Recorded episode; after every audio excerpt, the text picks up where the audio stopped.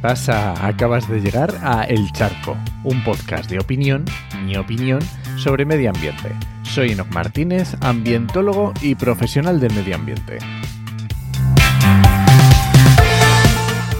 Y hoy voy a opinar sobre formas de cambiar el mundo.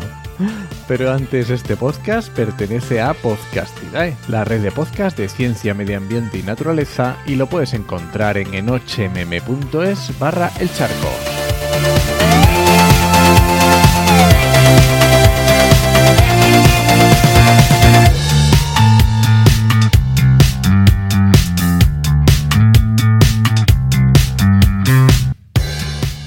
Bueno, pues vamos a ver si una pequeña minoría pacífica puede cambiar el mundo.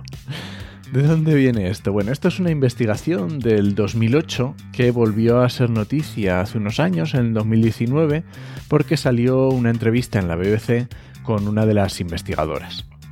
El artículo se llama ¿Por qué la resistencia civil funciona? La lógica estratégica del conflicto no violento y es un artículo científico de María J. Estefan y Erika Chenoweth, no sé cómo se dice, de la Universidad de Harvard. Y también es conocido este artículo como la regla del 3,5%. Y bueno, ahora te explico. ¿En qué consistió la investigación? Bueno, pues las investigadoras se dieron cuenta de que no había una investigación, perdón la redundancia, sistemática del éxito de las campañas no violentas. Yo qué sé, seguro que conoces la historia de Gandhi, pero resulta que hay muchas más. Pues ¿dónde están? No? Pues ellas eh, tuvieron en su estudio 323 campañas entre violentas y no violentas. Este estudio sistemático comprendía desde el 1900 hasta el año 2006, ¿no? Los, más, los números más importantes es que el 53% de las campañas no violentas funcionaron y consiguieron cambios, los cambios que estaban buscando, mientras que solo el 26% de las campañas violentas funcionaron. Básicamente es el doble de éxito. ¿Por qué razón o cómo explican este, este, esta diferencia las investigadoras? Pues básicamente por dos motivos. Una, que la campaña no violenta refuerza la legitimidad del que está pidiendo, de lo que estás pidiendo. Es más fácil unirse y que más personas estén de acuerdo con una campaña no violenta. Y por otro lado, si el gobierno llegara a responder con violencia ante esa, ante esa campaña no violenta, pues es más fácil que la gente se ponga en su contra. Y además, obviamente, se percibe a una campaña no violenta como más fácil de llegar a acuerdos. Digamos que tiene unos puntos fuertes bastante interesantes. Pero ¿por qué lo del 3,5%? Bueno, pues resulta que dice una de las investigadoras que no ha habido ninguna campaña que haya fracasado después de haber alcanzado el 3,5% de participación durante un evento clave en el momento álgido de las protestas, si llegaban a ese 3,5%, conseguían el cambio.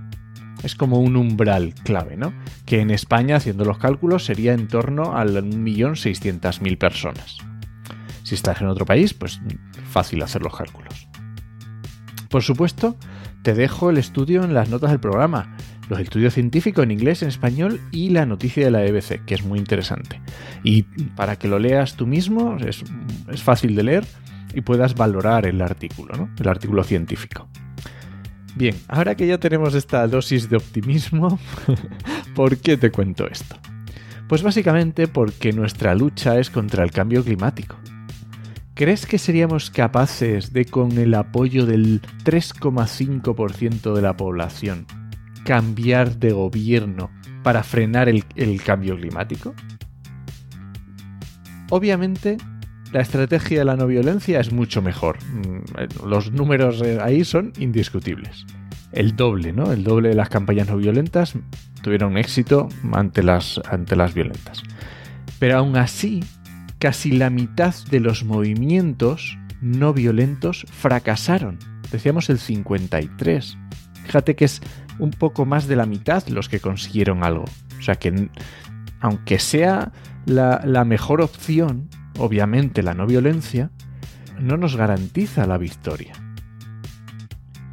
Pero hay otro punto clave y es la unión. No podemos mostrar grietas. Tenemos que ir todos juntos, porque si no, olvídate de llegar al millón y medio largo de personas que necesitamos en ese punto álgido, ¿no? Y para ir todos juntos, aunque no nos guste, tenemos que poner objetivos alcanzables. Y yo diría incluso fáciles de entender. Porque nadie o muy poca gente va a apoyar algo que sienta que va contra él, contra sus intereses. Se hace mucha comunicación del cambio climático, pero también se hace mucha señalando con el dedo y tachando de malos a mucha gente que, que a lo mejor tiene conductas que no son las mejores. Pero claro, en el momento que los tachas de malos, ya los has perdido. Ya no vas a poder ponerlas en ese 3,5%. Un ejemplo muy sencillo es el tema de comer carne. Hay muchas formas de comunicar el tema de comer menos carne sin llegar a tachar a los que comen carne de ser el diablo.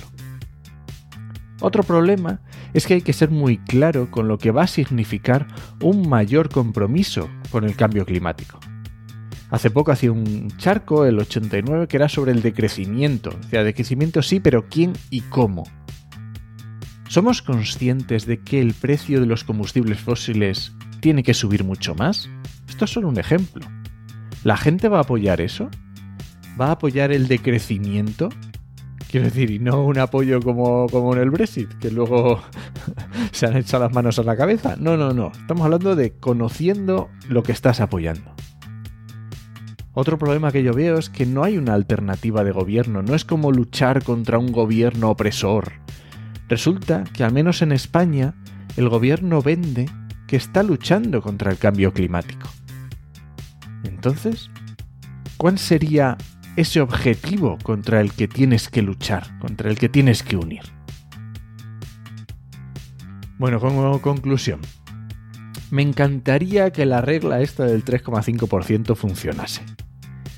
Pero mientras tanto, yo voy a seguir comunicando la dura realidad a la que nos enfrentamos. Y seguiré también, en, en, lo que pueda, en mi ámbito de actuación, haciendo todo lo que esté en mi mano para reducir impactos sobre el cambio climático pero por si acaso no lo voy a confiar todo a ese 3,5%. Y este ha sido el charco de esta semana. si alguien te pregunta, no lo dudes, te lo dijo en 8mm. Nos escuchamos.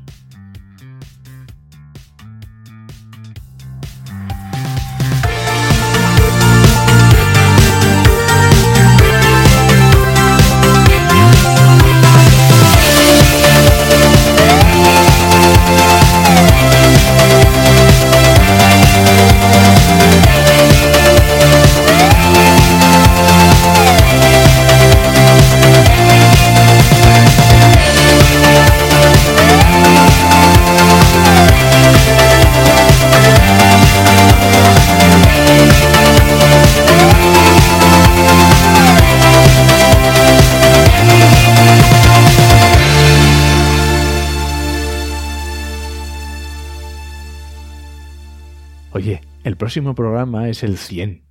Yo qué sé, si quieres que haga algo especial, mm, se emiten sugerencias.